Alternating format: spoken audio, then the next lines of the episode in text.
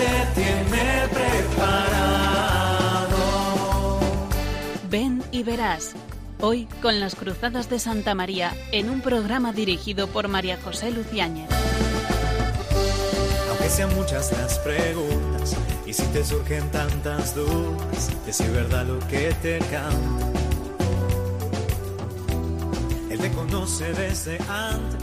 Muy buenas tardes, queridos que oyentes de Radio María. Una vez más nos encontramos en el programa Ven y Verás. Estamos en una semana clave, como estas semanas del mes de octubre, el mes del Rosario, el mes misionero por excelencia, porque es el mes del Domund, pero además estamos viviendo la ilusión y la esperanza de un sínodo en la Iglesia, el sínodo sobre la fe, los jóvenes, la fe y el discernimiento vocacional. Una semana importante, un mes importante. La santidad, los jóvenes, el sínodo, la reciente exhortación, que es una llamada a la santidad que ha escrito el Papa Francisco, son todo unos signos, unas palabras clave para vivir la vida de la Iglesia en la actualidad. Una de las sorpresas del sínodo sobre los jóvenes y la vocación son sus patronos. La lista lleva el título Jóvenes Testigos e incluye a personas canonizadas, a otras en proceso de beatificación, pero tienen en común vidas apasionantes con grandes ideales. Grandes ideales. Ese es uno de los signos ¿no? eh, por el cual el corazón de los jóvenes, el corazón del hombre está llamado a una gran santidad, porque aspira al gran ideal, a un gran ideal. Por lo tanto, ¿tienes grandes ideales? Aspira a la santidad. Es un signo de que Dios te llama. Los patronos del sínodo, futuros santos fallecidos en las últimas décadas. Hay una buena lista ¿no? de los propuestos para el, para el sínodo. Hay un sacerdote húngaro, Janos Brenner, asesinado en una emboscada a los 26 años, cuando llevaba la Eucaristía a los enfermos, muy apostólico, y por eso molestaba a ciertos sectores de la sociedad. Hay muchos jóvenes laicos célibes que buscaron la santidad en sus ocupaciones ordinarias, en su estudio o su trabajo, en la santidad ordinaria, común, esa que nos proponía el Papa en la reciente exhortación apostólica Gaudete et exultate. En esta lista de jóvenes con ocupaciones ordinarias, un ejemplo es la española Monse Grasés, una apasionada del baloncesto, del tenis, la música, el teatro, que vivió con fe y optimismo contagiosos la dura enfermedad que se la llevó a los 18 años. Se había entregado a Dios en el Opus Dei, y su ejemplo arrastró a muchos de sus amigos a descubrir la alegría de la vida cristiana.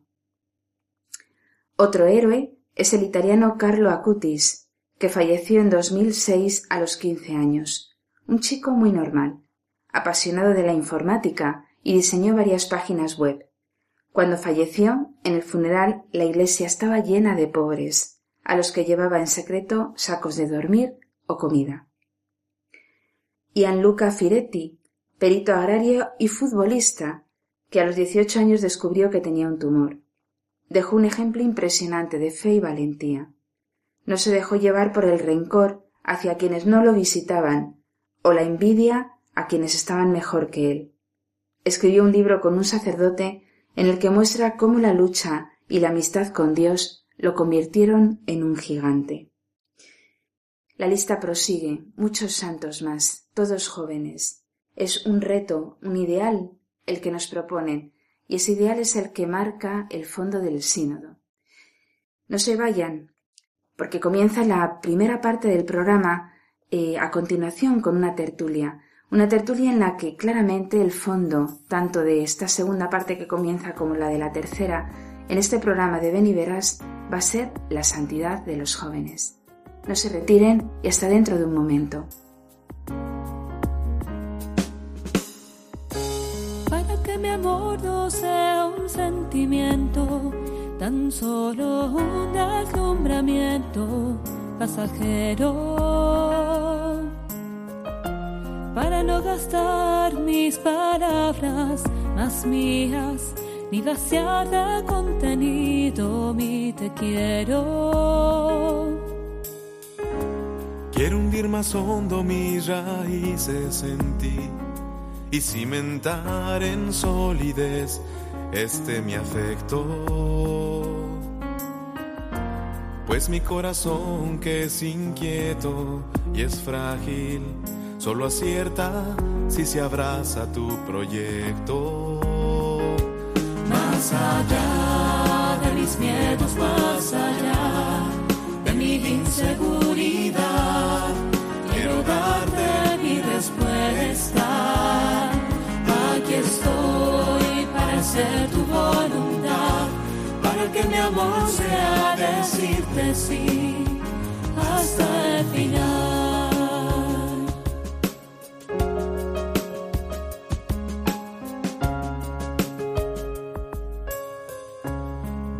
Comprender, Señor, tu amor tan puro, amor que persevera en cruz, amor perfecto.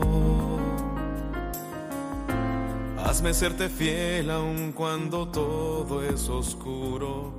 para Nos encontramos en el programa Ven y verás.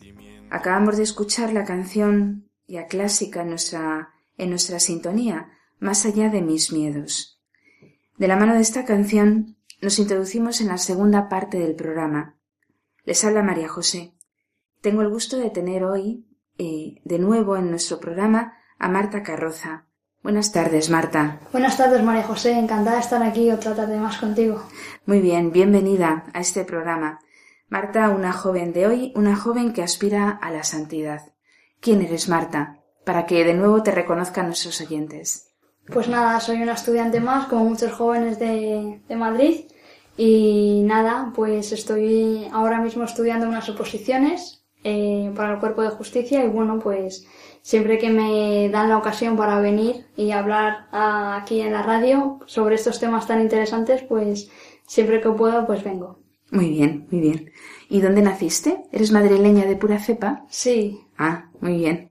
De esta gran ciudad que a todos nos absorbe, ¿no? Y a veces nos hace perder el rumbo. Eh, ¿Conoces tú la celebración del, del sínodo sobre los jóvenes en Roma? Pues sí, María José, la verdad es que hace tiempo que he oído hablar de, de este sínodo que se está celebrando en Roma. Creo que el tema es eh, sobre los jóvenes, la fe y el discernimiento vocacional. Me parece uno de los sínodos quizá más importantes porque el discernimiento de los jóvenes me parece un tema fundamental hoy en día, ¿no? Clave. Y creo que puede aportar mucha luz al mundo en este sentido. Porque bueno, creo que hoy en día los jóvenes pues tenemos muchas dudas, muchas lagunas en relación con muchas cuestiones, dificultades, falta de formación, eh, crisis de fe y creo que puede aportar muchas respuestas. Y también eh, creo que muchos movimientos en la iglesia hoy en día, laicos, gente comprometida o no, mucha gente, ¿no? Eh, está muy pendiente de todos los avances que se están produciendo en relación con el sínodo y todo lo que pueda ocurrir en relación con ello, porque creo que la gente pues está dispuesta a ayudar, a, apoyar, a informarse y creo que, que está siendo muy bueno. Bueno, y sobre todo a rezar, porque el Papa ha pedido oraciones especiales por la Iglesia, ¿no? Y lo conoces, lo conoces bien. Por eso rezamos por el Papa intensamente, ¿no? Y de forma continuada, como él nos ha pedido. Mm, Has dicho cosas muy interesantes, ¿no? Sobre el discernimiento, que hay muchas dudas, a veces hay crisis de fe. Bueno, es esencial el tema del sínodo, porque además, eh, como dicen tantos santos y, tantas personas, ¿no? El discernimiento vocacional, descubrir cuál es la vocación a la que Dios te llama, que es el tema central del sínodo, no es tanto hablar sobre los jóvenes, sino realmente poner las pistas para que el joven se forme y eh, haga un buen discernimiento. Pues como decía, como tantos santos y, y personas con experiencia en la Iglesia dicen que no hay una crisis de vocaciones, lo que es es una crisis de respuestas, porque Dios sigue llamando, ¿no? Llama con fuerza, llama a muchos, ¿no? Lo que hay es una crisis de respuesta. Por eso el sínodo va a, a poner, ¿no? Entre otras cosas, poner las pautas para poder ayudar a dar respuestas por parte de los jóvenes. ¿Te parece que es complicado responder Me parece cuando Dios llama? Sí, sí, por eso este sínodo pues me parece fundamental, porque es verdad que los jóvenes eh, cada vez que pasa el tiempo creo que tenemos los ojos más tapados por el mundo y, y que necesitamos mucho, pues, que personas de la iglesia se reúnan para, para darnos más luz. Bueno, para darnos más luz y ponernos en el camino para responder, ¿no? Sí. Porque, bueno, la luz es el mismo Cristo y toda su vida, eso nos da luz para la vida, ¿no?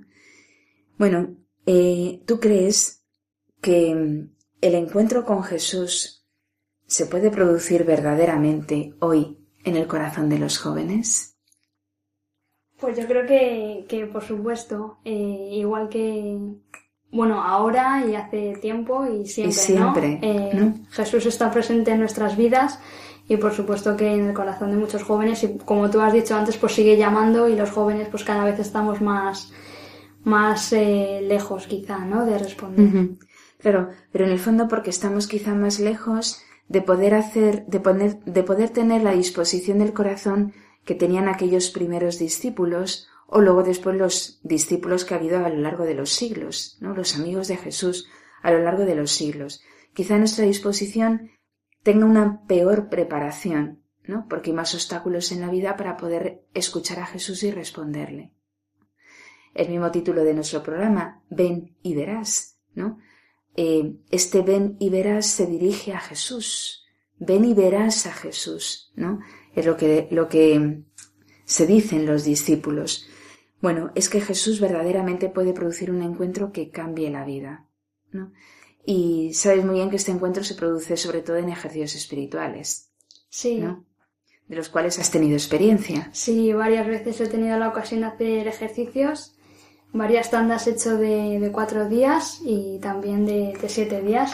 Lo recomiendo mucho porque es verdaderamente un encuentro y, bueno, eh, encuentros se pueden tener con Jesús, ¿no? Haciendo oración o haciendo un retiro espiritual, pero desde luego que con los ejercicios, eh, uf, mm, no sabría ni cómo explicarlo. Eh, verdaderamente sientes que Dios eh, pues te pide muchas cosas, ¿no? Como joven, ¿no?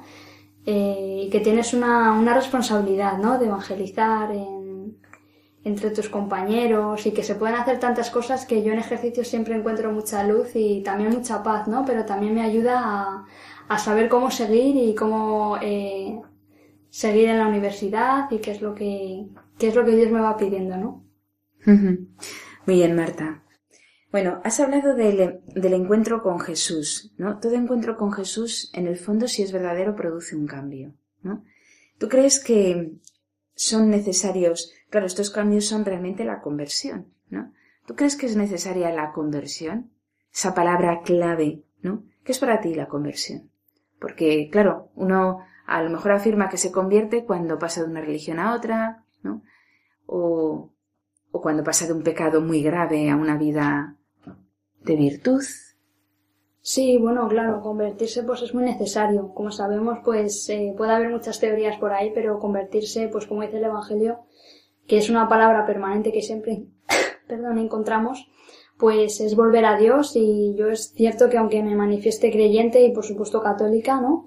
Y practicante, pues eh, no estoy totalmente convertida porque a veces es verdad que, que me veo en mi vida que cometo faltas y me alejan de Dios y entonces pues necesito otra vez volver, ¿no? Y cambiar para estar más cerca de Jesús. Pero bueno, esa lucha pues es la que nos va pidiendo Dios y, y nada, pues eh, es un proceso yo creo que un poco permanente, ¿no? El, el volver y estar en lucha, ¿no? Bueno, estar en lucha. Como muy bien has indicado, estar en lucha, ¿no? Eso, mm, claro, es que el, el cristiano tiene que estar en lucha, Milicia es la vida del hombre sobre la tierra, dice la Sagrada Escritura. Claro, de esta lucha nos habla precisamente uno de, los santos, de estos santos que son patronos del sínodo, ¿no? Antes hemos mencionado al italiano Carlo Acutis, que murió a los 15 años. Este tiene algunas cuestiones en su vida que son interesantes. Vamos a escucharlas. La santidad no es codo privado de ancianos sacerdotes, papas o de místicas religiosas. También es accesible para adolescentes quinceañeros del siglo XXI como Carlo Acutis. Este joven italiano falleció a causa de una feroz leucemia en 2006. Vivió poco, pero dejó huella.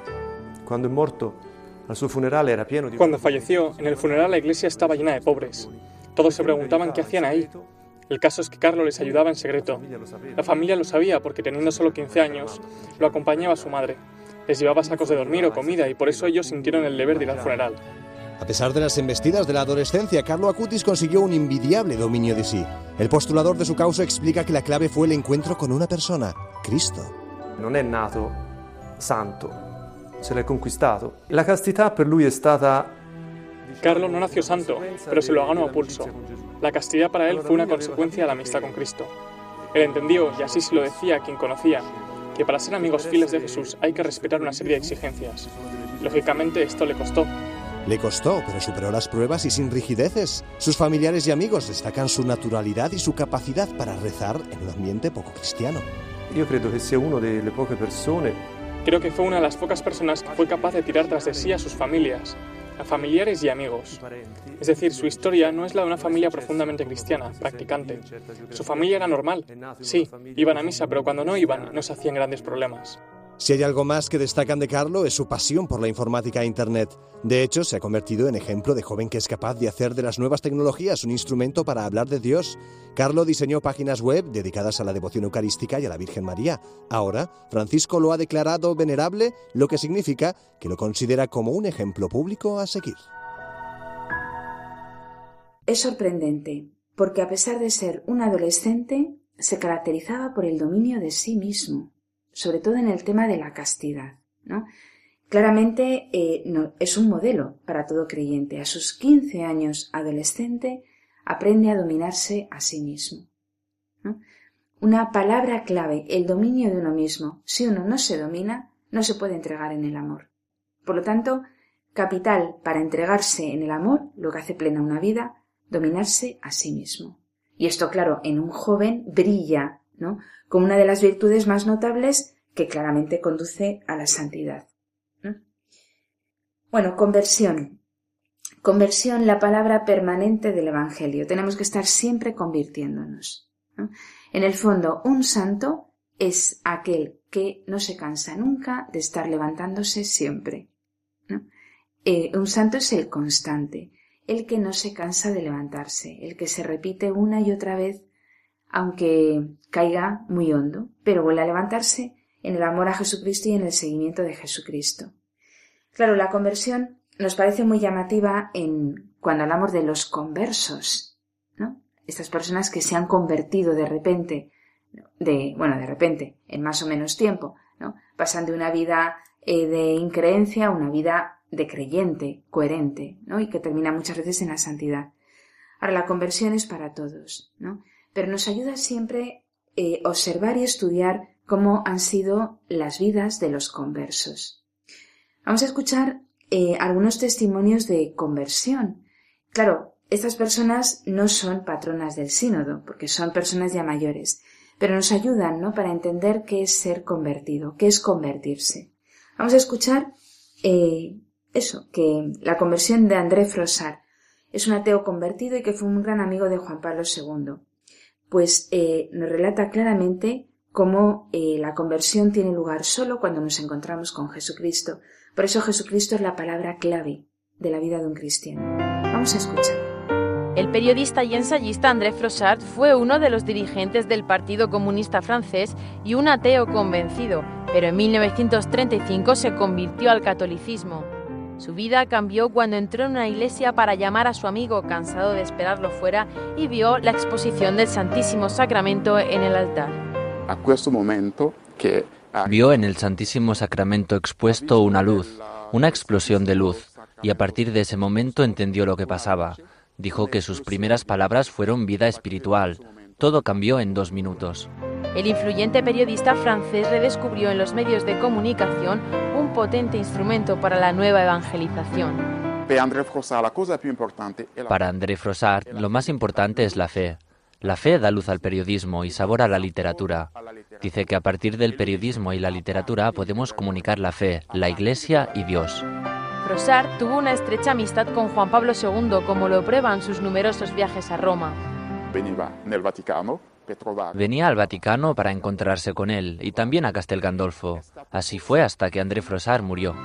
El periodista escribió sobre problemas morales, matrimonio y sexualidad, arte y literatura, política, religión, la vida y la muerte y el bien y el mal.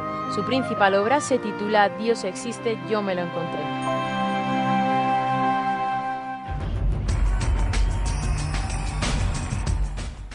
El encuentro con Jesús expuesto en la custodia. Eso es lo que cambió la vida de André Frossat.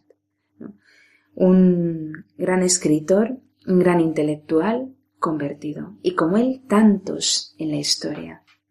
¿Tú conoces algún convertido? ¿Algún converso? Marta?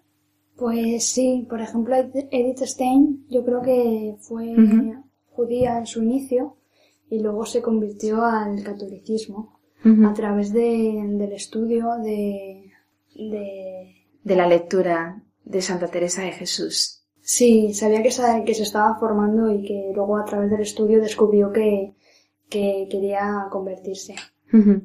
Esta mujer es aquella que dijo, después de haber leído la vida de Santa Teresa de Jesús, que empezó y no pudo, no pudo dejar el libro hasta que terminó de leerlo, dijo, cuando terminó de leerlo y lo cerró, dijo, aquí está la verdad. ¿Qué tienen los santos, en este caso Santa Teresa de Jesús, que transmiten incluso a través de su palabra escrita muchos siglos después la verdad de la vida, la verdad del Evangelio, que es Jesucristo?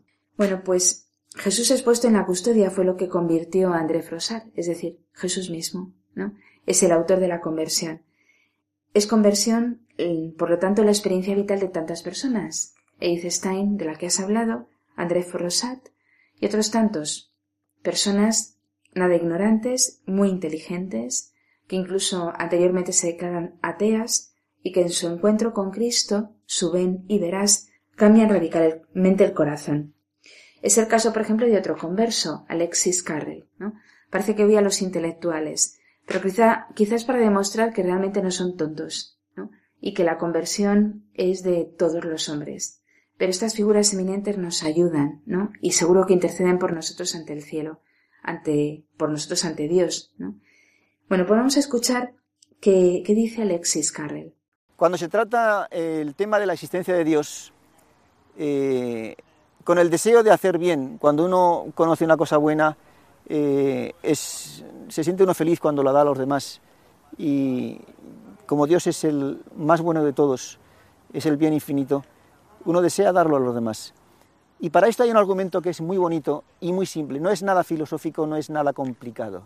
Simplemente es la experiencia vital de personas de las que nadie puede decir que eran unos ignorantes, que estaban alucinados, que estaban, digamos, sometidos a una presión X, no. Eran personas, como digo, muy inteligentes e incluso personas que negaban positivamente la existencia de Dios. Por ejemplo, me viene a la memoria ahora el caso de el que fue premio Nobel de Medicina, Alexis Carrel.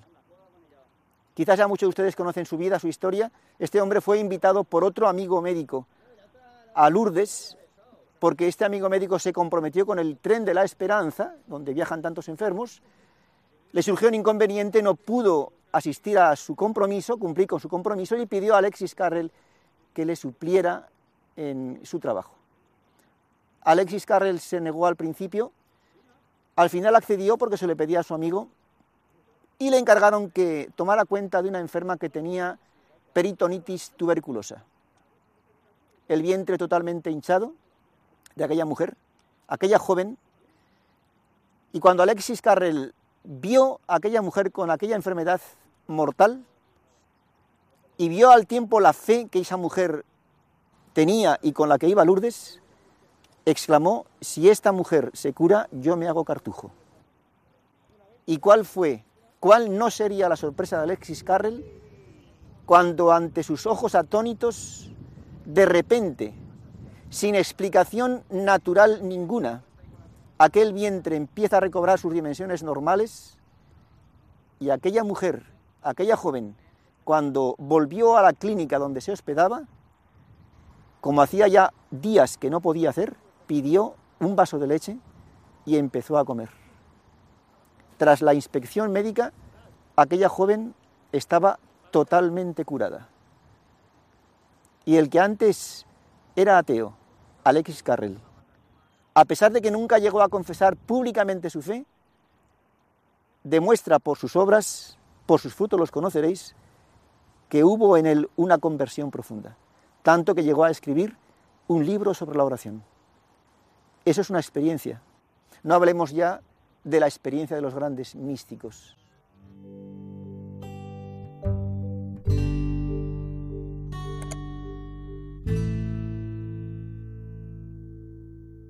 Ganador del Premio Nobel, médico, fisiólogo, extraordinario, y se convierte por una peregrinación a Lourdes. ¿no? Aquí sale de nuevo la importancia que tiene la Virgen. Por lo tanto, Jesucristo, la Virgen, ¿no? el dominio de uno mismo, el crecimiento en las virtudes, eso es lo que nos hace santos. Y eso es lo que, lo que han vivido todos estos hombres y mujeres y todos estos jóvenes de los que hablábamos al principio. Conversión, palabra permanente. ¿no? Cuéntanos algo, Marta, de tu experiencia de fe en la universidad, en tu vida. ¿Tú también eras creyente firme desde niña? Pues la verdad es que no, no he tenido esa suerte de, de vivir cerca de Jesús en mis primeros años, ¿no? Quizá no, o sea, mis familias es verdad que no se preocupó mucho por porque acudiera a los sacramentos, porque me formara bien. Y fue pues ya cuando ya eh, tuve 18 años, cuando ya sentí un poco pues qué hago yo aquí, ¿no? Como joven, ¿qué, cuál es mi misión, qué puedo hacer por el mundo para ayudar y nada, pues empecé a, a, sentir como esa necesidad de frecuentar los sacramentos, de formarme bien, de conocer el catecismo. Y pues eso, ya en la universidad, después de descubrir la grandeza de Jesús y todo lo que me llenaba, pues eh, intento entre mis compañeros pues eh, lo primero mostrar mi fe y después pues intentar evangelizar y, y bueno, hacer lo que se puede, ¿no? Pero siempre con ilusión y siempre, pues, eh, llevando la palabra, ¿no? Y, y bueno, mis compañeras las más cercanas pues saben todo lo que, lo que a mí me llena, Jesús. O sea que tú también te podrías definir como convertida. Pues la verdad en es el que fondo, sí. ¿no? Sí, yo creo que ciertamente es un proceso que no acaba hasta que uno muere, ¿no? Porque siempre hay que estar convirtiéndose para estar siempre más cerca, ¿no? Y no es un, no es algo que ya hayan conseguido personas quizá entregadas a Dios que pueden parecer más fácil, ¿no? Que yo animo a todos los jóvenes a que no se desanimen y que, que pues eso, que estén luchando, ¿no? Como tanto luchó Jesús en su vida para alcanzar el triunfo y así será. Bueno, y después de tu conversión, ¿no? Aunque tú no, no hables de una conversión de un antes y un después, más o menos, aunque sí que lo sueles decir muchas veces, eh, ¿tú has cambiado en algo tu vida? ¿Sigues haciendo las mismas cosas que antes? Hombre, yo, mi vida, pues, ha cambiado. Ha cambiado mi vida, eh, la he construido, eh, he construido una vida espiritual que antes no tenía, ¿no? Y que eso es lo que me da fuerza luego para llevar eh, a Cristo a las personas en el mundo, ¿no? Que es donde, donde yo estoy. O sea que construyes tu vida sobre roca, ¿no? Mm. Que es lo que nos dice el Evangelio, una vida espiritual con unos compromisos espirituales, pero sigues haciendo lo mismo. Es decir, vas a la facultad, estudias, trabajas, te encargas de tu familia, el descanso, la diversión, haces lo cotidiano, normal, la vida ordinaria, ¿no? Sí, pero claro que me apoyo mucho en los sacramentos y, por supuesto, intento ir a misa siempre y, claro, eso no, no lo quito de mi, de mi vida, ¿no? De mi horario. Bueno, santidad en la vida ordinaria. Eso es lo que nos recomendaba el Papa Francisco en la reciente eh, exhortación apostólica. Eh, esa es la vida, ¿no? Que han llevado estos santos, estos héroes jóvenes que nos propone el sínodo como patronos. ¿no? Hay una, hay una de estas jóvenes, eh, Monse Brasés, eh, catalana de Barcelona, cuyo ejemplo de vida es muy imitable. Una niña normal, ¿no? una joven normal. Eh, Monse mm, era una apasionada del baloncesto, del tenis, los deportes, la música, el teatro, también le gustaba el baile. Vivió con fe y optimismo eh, contagiosos, de hecho, eh, daba mucho ejemplo en el hospital ante su dura enfermedad, que, bueno, que se la llevó siendo muy joven. Se entregó a Dios y eh, su ejemplo arrastró a muchos. Vamos a escuchar eh, precisamente eh, cómo es este ejemplo y cómo arrastra ¿no? a, tantas personas precisamente a tomarla como modelo. Soy enfermera y trabajo en estas consultas que veis aquí detrás. Este es el Hospital de, de Traumatología de Barcelona. Trabajo en las consultas de trauma. Y bien, mis, recuerdos de Monse eh, vienen ya de hace unos años, que cayó en mis manos en un libro de Monse Grases. Y yo recuerdo que empecé a leerlo y, no pude parar. Lo leí de principio a fin. Me cautivó tanto el, personaje de Monse, pues por varias cosas, ¿no? Por un lado, eh, bueno, teníamos muchas cosas en común. Monse y yo, pues por ejemplo, a Monse le gustaba mucho cantar, le gustaba mucho bailar, eh, le gustaba el teatro y además quería ser enfermera. Y, por ejemplo, pues eh, yo hago teatro, estudio teatro aquí en Barcelona, en una escuela que se llama Eolia, estoy en primer curso. Eh, también me gusta mucho bailar y hago danza. Monse bailaba las sardanas, a mí las sardanas no es mi estilo. A mí me gustan más otros tipos de baile como jazz, funky, hip hop. Eh, luego también Monse em, me ayudó mucho porque era, tenía muchas amigas y quería mucho a sus amigas. Ella en el libro cuenta que, se preocupaba realmente, que tenía siempre una sonrisa para todas, que tenía mucho espíritu de servicio y eso a mí me sirve en el día a día pues eh, también a, tratar así a la gente, ¿no? No solamente el pasármelo bien, el reír, sino el comprender, el saber disculpar y además eh, Monse que era una, mujer cristiana, mm, intentaba acercar a sus amigas a Dios. ¿no? Y esto pues para mí es un, ejemplo que me ayuda en el día a día. Además en mi profesión, que tengo muchas oportunidades de, tener espíritu de servicio, pues los pacientes, una sonrisa, decirles cosas amables, pues el ejemplo de Monse eh, me ayuda ¿no? el día a día pues a, a, tratar a la gente, a los pacientes con respeto. ¿no? y también a tener conversaciones a veces sobre el dolor, así como Monse supo aceptar eh, su enfermedad con mucho sentido sobrenatural, me ayuda también a, ayudar a los pacientes en el día a día, ¿no? Eh, salen muchos temas sobre el dolor, pues a darles un, sentido también positivo y, sobrenatural. Los ejemplos de los santos siempre ayudan. Los santos son aquellos que dejan huella, como nos pedía el Papa Francisco en la Jornada Mundial de la Juventud de Cracovia. El santo es el que deja huella. Y nos pedía a los jóvenes que dejáramos huella. Conclusión, sé santo. ¿No, Marta? Si tú eres santa, dejas huella. O por ello. Además es que dejas huella en los sitios más inverosímiles. Si pasas por un hospital con tu enfermedad, allí dejas una huella que no se borra. ¿No? Si eres estudiante en la facultad, tus compañeros y tú eres santa, dejas huella en tus compañeros. Esa es la santidad, dejar la huella de Dios allí por donde se pasa. Por eso eh, es ese heroísmo de grandeza y de pequeñez al mismo tiempo que vivieron los santos y que se nos pide también a nosotros. No sé si nos quieres contar algo de tu trabajo apostólico en la universidad, porque tú crees que la fe se puede vivir sin ser apóstol. Yo creo que no, porque la fe no está para guardártela y vivirla tú individualmente, sino que la fe hay que mostrarla y hay que acercar a almas a Dios y hay que ser un grupo y, y bueno, y siempre intentar creciendo, ¿no? crecer, ¿no? Y es verdad que yo, pues a veces eh, puede que vea algún joven así que se muestre un poco indiferente, ¿no? Que no muestre su fe o que le vea un poco desanimado. Y yo creo que ninguna persona, y menos ningún joven, está llamado a vivir en esta vida de forma superficial, ¿no? Creo que todo tiene un sentido, una trascendencia, un porqué, y, y eso deberíamos de manifestarlo, ¿no? Nuestra fe. Porque Jesús y su causa y la evangelización del mundo es lo que en realidad nos mueve a seguir adelante, a seguir intentándolo, ¿no? Y entonces, pues si, si en un momento dado pues no vemos resultados o, o no o nos desanimamos, pues yo creo que nos tenemos que apoyar en otros creyentes y seguir en la lucha, ¿no? Porque ese es el camino, como hemos dicho antes. Y es verdad que encontraremos muchas dificultades, pero bueno, decirle a los jóvenes que si estás en un instituto, si estás en la universidad, pues que no consiste simplemente en intentar superar las asignaturas, en alcanzar un título.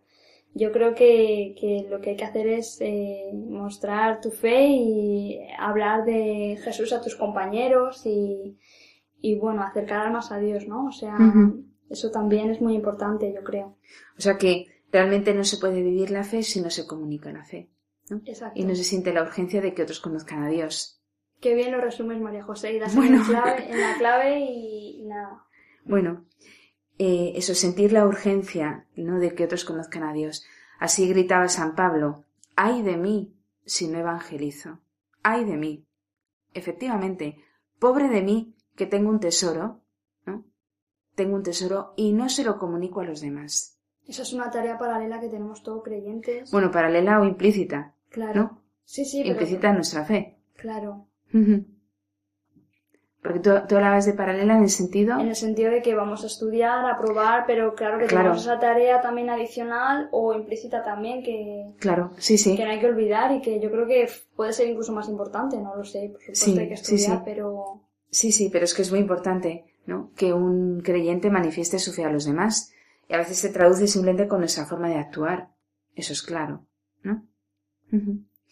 Bueno, pues para terminar ya esta tertulia, eh, ¿qué consejo darías a tantos jóvenes que se dicen creyentes y se muestran indiferentes o anónimos en su fe mientras viven sus estudios universitarios o de instituto? Casi que lo has dicho ya, ¿no? Porque eso te pregunté, más bien por tus experiencias apostólicas en la universidad. Pero ¿qué consejo hará clave, un consejo clave que darías a estos jóvenes que se dicen creyentes pero que son indiferentes o, o incluso anónimo en su fe, no la manifiestan? Pues quizá eh, reflexionar, pensar el por qué eh, cada día pues vas a la universidad eh, y pues eso, buscar la, una razón más trascendental, ¿no? Y como he dicho antes, pues que no hay que desanimarse y seguir buscando, seguir apoyándose en otras personas que comparten tu fe y que quizá la tienen más sólida, te pueden dar ejemplo, te pueden ayudar, te pueden dar consejo y vamos, yo lo veo fundamental. Muy bien. Bueno, pues nada, Marta, ya nos, nos despedimos, ¿vale? Hasta, bueno, hasta la siguiente parte del programa. Muchas gracias por estar de nuevo aquí con nosotros en, en la tertulia del programa de Ven y Verás. Muchas gracias. Muchas gracias. Bueno, nuestros oyentes no se retiren porque enseguida, después de la canción, continuamos con la última parte del programa.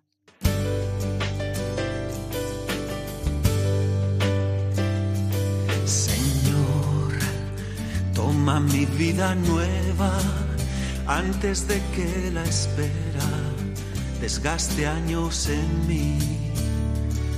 Estoy dispuesto a lo que quieras, no importa lo que sea, tú llámame a servir. Llévame donde los hombres necesiten tus palabras, necesiten mis ganas de vivir. Donde falte la esperanza, donde todo sea triste, simplemente por no saber de ti.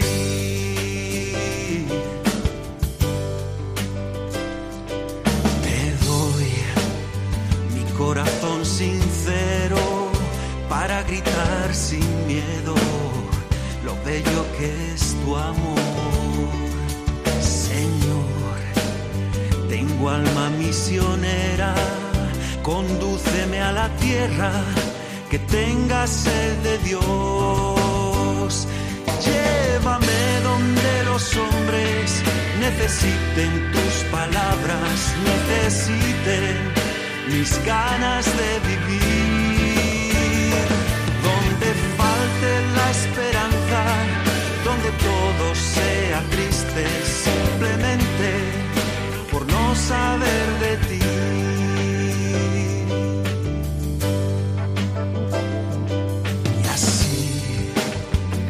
marcha iré cantando, por pueblos predicando tu grandeza, Señor. Tendré mis manos sin cansancio, tu historia entre mis labios, tu fuerza en la oración. Llévame donde los hombres necesiten tus palabras, Nos encontramos en la tercera parte del programa Ven y Verás. Les habla María José. Acabamos de tener una interesante tertulia sobre la experiencia de fe y la conversión con una joven de nuestros días, Marta Carroza. estudiante de Derecho, bueno, y ahora estudiante de oposición. Invitamos a todos los jóvenes y a todos los que quieran escribirnos a la dirección ven y verás 2 arroba radiomaria.es consultando lo que deseen acerca de la vocación, el discernimiento o de los distintos temas que se vayan tratando en el, programa, en el programa de cada día, que giran fundamentalmente en torno a la vocación y el discernimiento, de ahí el nombre ven y verás, ven y verás a Jesucristo. Esa es la invitación que hacemos a aquellos que conocemos a Jesucristo. Ven y verás la experiencia de conocer a Jesucristo. No te arrepentirás. Cuando, bueno, ahora ¿no? se escribe en todas partes sobre la vocación, en todas las páginas web, bueno, muchas páginas web, en muchos blogs, se está hablando sobre la vocación, el discernimiento, al ser el tema del sínodo. Y muchas veces se escriben eh, pues elementos que nos ayudan a, discernir si una vocación puede ser consagrada, sacerdotal, eh, matrimonial. Hay mucha literatura escrita sobre ello. Y bueno, aquí no, no es que vayamos a dar toda una lección sobre algunos de, estos signos de vocación religiosa, ¿no? de vocación consagrada, porque hay varios. ¿no? Ahora hay, una, hay un signo ¿no? que hace referencia al ideal del corazón. Uno experimenta que su vida está hecha para algo grande y que uno quiere realmente alcanzar eso grande que experimenta dentro de su corazón.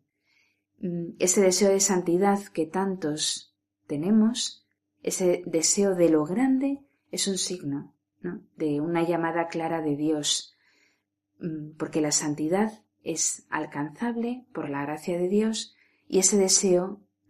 Eh, marca una vocación. ¿Qué es el ideal? ¿no? Que, que es ese deseo de grandeza ¿no? que, que marca el corazón.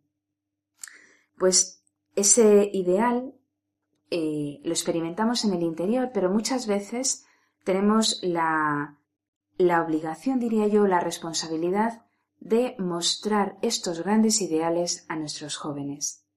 Y hay que tener cuidado porque muchas veces nos conformamos con mostrar cosas medianas, incluso a veces con contentar a los jóvenes o mantenerlos en una diversión a veces incluso frívola, por atraerlos sin más.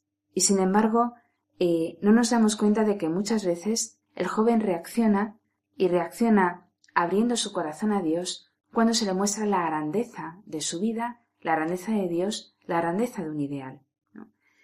Decía el padre Morales, un gran forjador de jóvenes, que ha sido declarado venerable, pues va a hacer próximamente un año, y cuya causa de beatificación pues va avanzando, decía que, que los jóvenes, los educandos, tenían que ir comprendiendo la necesidad ¿no? de exigirse a sí mismo y que esa necesidad de ser exigidos eh, se alumbraba en ellos cuando Em, se les presentaba un gran ideal. Él decía, es preciso encender en sus corazones la llama de un ideal que todo lo abrase. Y es cierto, cuando a un joven se le habla de grandeza, se despierta en el corazón el deseo de lo grande, el deseo de lo grande, de lo bello, de lo hermoso, de lo bueno, porque en el fondo todo corazón tiene una llama de Dios que responde claramente a Dios mismo. Y tenemos que aprovechar cómo es el corazón del hombre. ¿no? Eh, Benedicto XVI decía en alguna ocasión que en la evangelización había que contar con un elemento a nuestro favor. Y ese elemento a nuestro favor es que el corazón del hombre estaba hecho por Dios y para Dios.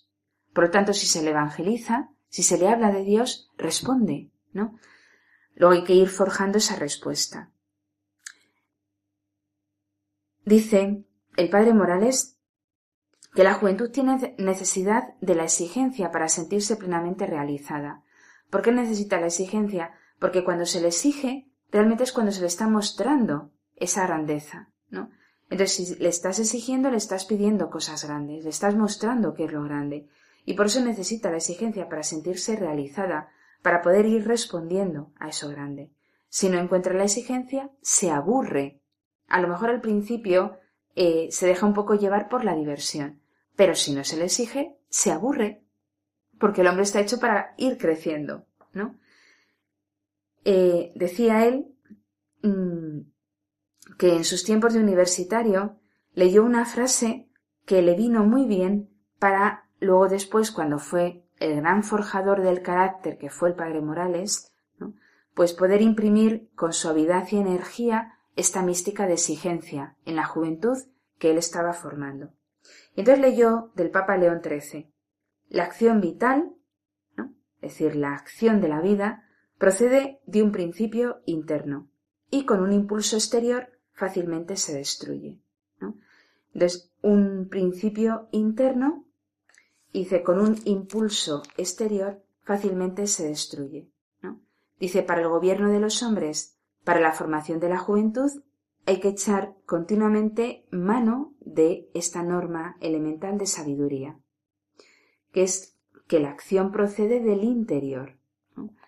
Y entonces dice, ¿cómo logré que en los mismos jóvenes brotase el impulso a ser exigidos? Dice, metiéndoles un gran ideal en el corazón, haciendo que eh, se enardezcan por la exigencia y dice, haciéndoles amar el sacrificio. Resulta que Jesucristo, que tuvo una vida de sacrificio y de pobreza eh, total y de desprendimiento en su vida, y nosotros, como creyentes, le imitamos, ¿cómo es posible que ahora el sacrificio eh, esté tan ausente de nuestra vida? ¿Cómo es posible que no se eduque a los jóvenes en el sacrificio, en el dominio de sí mismo? ¿no? Todos, estos santos propuestos por el sínodo, que por ellos son santos, eh, han sabido dominarse a sí mismo. El dominio, la ascética, amar el sacrificio, hacer sacrificios, es algo esencial. Vivimos en una sociedad tan comodona que rehuye tanto el esfuerzo que nos transformamos en cobardes, en personas amorfas, ¿no? Porque no hay sacrificio, esfuerzo, dominio. Y el cristianismo es una palestra de autodominio. Es una escuela para el autodominio. Por eso vamos a presentar claramente la vida de Cristo con toda su realidad, con toda su belleza, sabiendo que eh, en ella hay sacrificio y dominio. Pues que esto es esencial. Es decir, no somos personas que únicamente recen, también sabemos lo que es ser personas, ser personas que se dominan, ¿no? Dice el padre Morales que este ideal, este ideal grande, se hacía para ellos la gran fuerza, la profunda alegría, la razón de vivir. Ya no hacían oposición a la exigencia, sino que la pedían ellos mismos. Más, más y más, ¿no?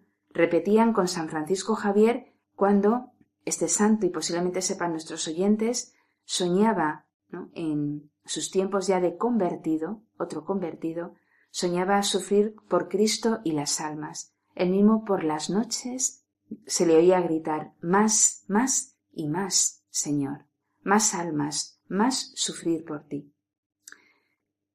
Si no se utiliza este resorte del ideal, de presentar cosas grandes, del amor a Cristo en los demás, la exigencia fracasa.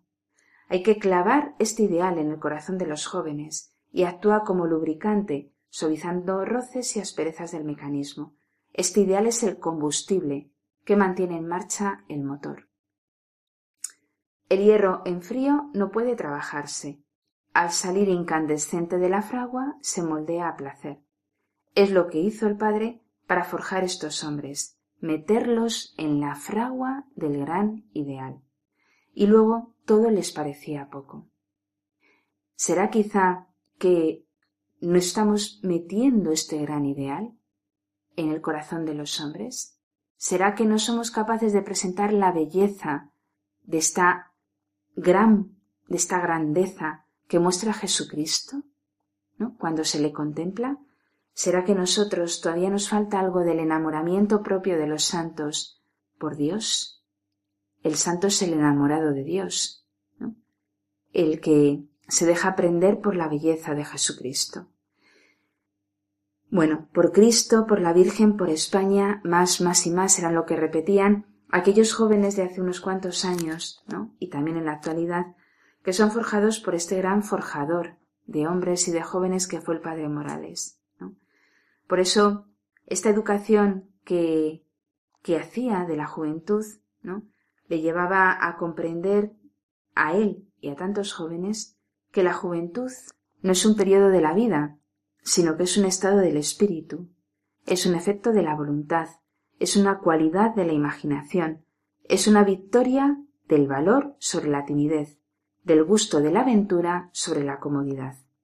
No se hace uno viejo por haber vivido muchos años. Se vuelve uno viejo por haber desertado del ideal. los años arrugan la piel. Renunciar a un ideal arruga el alma. Por eso, Juan Pablo II en Cuatro Vientos en el año 2003 podía decir perfectamente que era un joven de 83 años. Porque era un joven, un joven que tenía un gran ideal, porque el, gran ideal es lo que marca la juventud. Luego, nuestros oyentes de cualquier edad pueden ser jóvenes siempre, ¿no? La eterna juventud del cristianismo. Esa eterna juventud porque tenemos un gran ideal. Vamos entonces a, forjarnos en este ideal. Eh, decía el general MacArthur, ¿no? y con esto vamos terminando, eres tan joven como lo es tu fe, tan viejo como tu duda, tan joven como la confianza que tienes en ti mismo, tan viejo como tu abatimiento. Serás joven mientras seas receptivo a lo que es hermoso, grande y bello. Solamente así serás joven. Si un día tu corazón fuese mordido por el pesimismo o raído por el cinismo, que el Señor se apiade de tu alma de anciano. Bueno, son frases lapidarias, pero hacen referencia a lo que es la juventud, a lo que es el ideal, a lo que es ser cristiano. Por eso el sínodo, en el fondo, es para todos los jóvenes, ¿no? De cualquier edad, pero es sobre todo para aquellos que queremos tener un gran ideal y que queremos que todos los hombres lo tengan, porque ese gran ideal con todas las letras solamente es Jesucristo. Por eso eh, vamos a llenar el corazón ¿no? de esta belleza, verdad, bien, de esta grandeza que solamente Jesucristo nos puede transmitir. Y seguro que nuestros oyentes todos quieren ser jóvenes, ¿no? Pues crezcamos en la fe porque eres tan joven como lo es tu fe. Entonces, Marta, tú quieres ser joven de este tipo, ¿verdad? Por supuesto. sí, joven como tu fe, tan joven como la confianza que tienes en ti mismo. Aprende a dominarte y serás grande. Serás joven mientras sea receptivo de todo lo hermoso, grande y bello. Y recuerda que uno se vuelve viejo cuando deserta del ideal. Luego vamos a mantenernos en el ideal, ese ideal tan grande que llena nuestra vida y que queremos que todos los hombres conozcan. ¿De acuerdo, Marta? Bueno, pues a crecer en este ideal, a crecer en esta grandeza, ¿no? Y a vivir eh, con optimismo, con generosidad en la vida que se nos ofrece. Y aprender, juntamente con los obispos que van elaborando y trabajando en el sínodo, eh, vamos a aprender a discernir cuál es la vocación nuestra y la vocación de tantos hombres que necesitan encontrar el camino de la felicidad. Bueno, pues muchas gracias Marta de nuevo por haber estado con nosotros hoy en el programa Muchas gracias a nuestros oyentes por habernos acompañado hoy de nuevo en el programa Ven y Verás, ¿no? Y después de haber escuchado a estos santos, ¿nos quedaremos como cristianos mediocres ante la urgencia de un mundo que necesita a Dios? No, no nos quedaremos como mediocres, ¿no? Por eso vamos a escuchar la canción del final para ser santo, ¿vale? Muchas gracias, queridos oyentes, y hasta el próximo programa.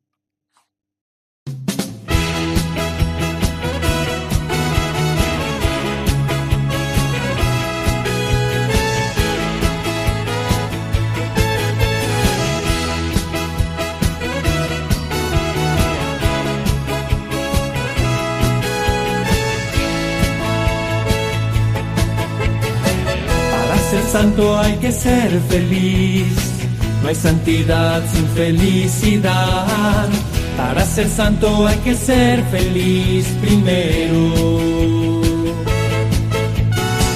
Para ser santo hay que ser sencillo, no hay santidad sin sencillez.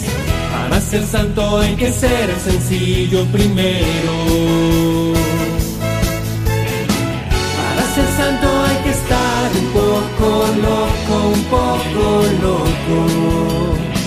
Y un poco loco para ser feliz, un poco loco para ser sencillo, un poco loco para estar enamorado y loco por Dios.